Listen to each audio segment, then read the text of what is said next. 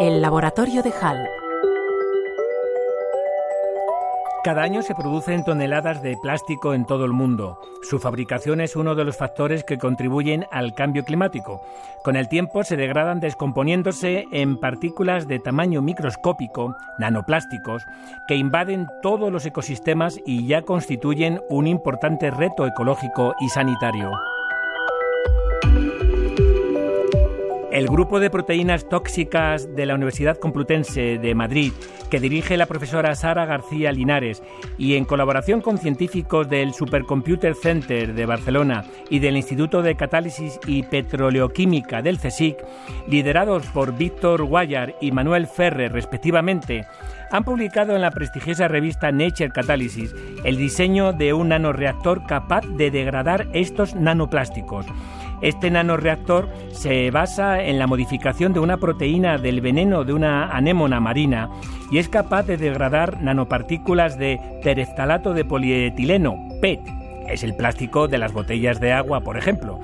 En unas condiciones, esta degradación, mucho mejores que las descritas hasta ahora, tanto en términos de eficacia como de temperatura y sostenibilidad. Para diseñar este nanoreactor, el enfoque fue mejorar esta proteína del veneno de una anémona y tunearla para dotarla de una nueva función que no ejerce en la naturaleza.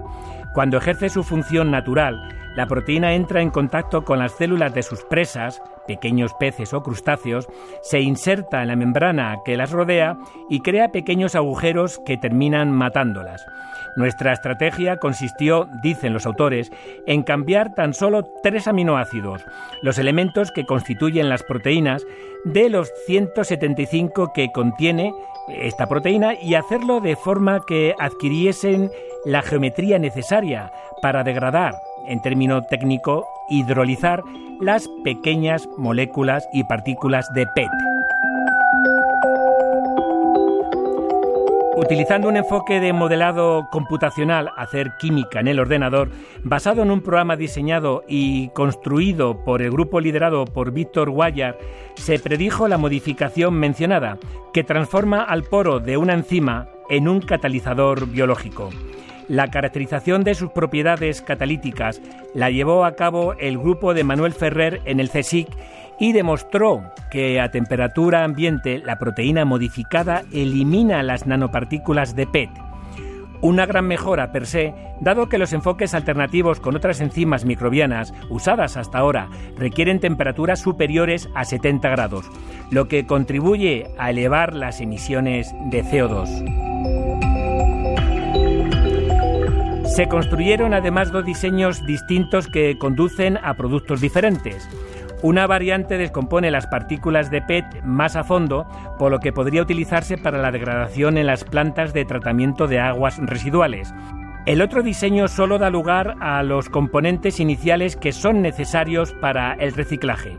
De esta manera se podría purificar o reciclar dependiendo de los requerimientos, según se utilizase un nanoreactor u otro. Además, el nanoreactor está ensamblado en una plataforma de grasa perfectamente soluble en agua que se conoce como nanodisco.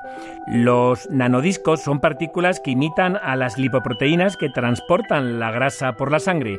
Ello facilita la posibilidad que, en un futuro próximo, se puedan anclar a membranas similares a las utilizadas en las plantas desalinizadoras, lo que los haría adecuados para que las plantas de purificación descompongan las nanopartículas de PET, tan difíciles de eliminar y que además podemos ingerir inadvertidamente, dado que ahora es casi imposible eliminarlas en las depuradoras. Y hablamos de un problema ecológico y sanitario de primer orden. Cada vez más patologías están siendo relacionadas con la ingesta crónica de estos mini mini plásticos.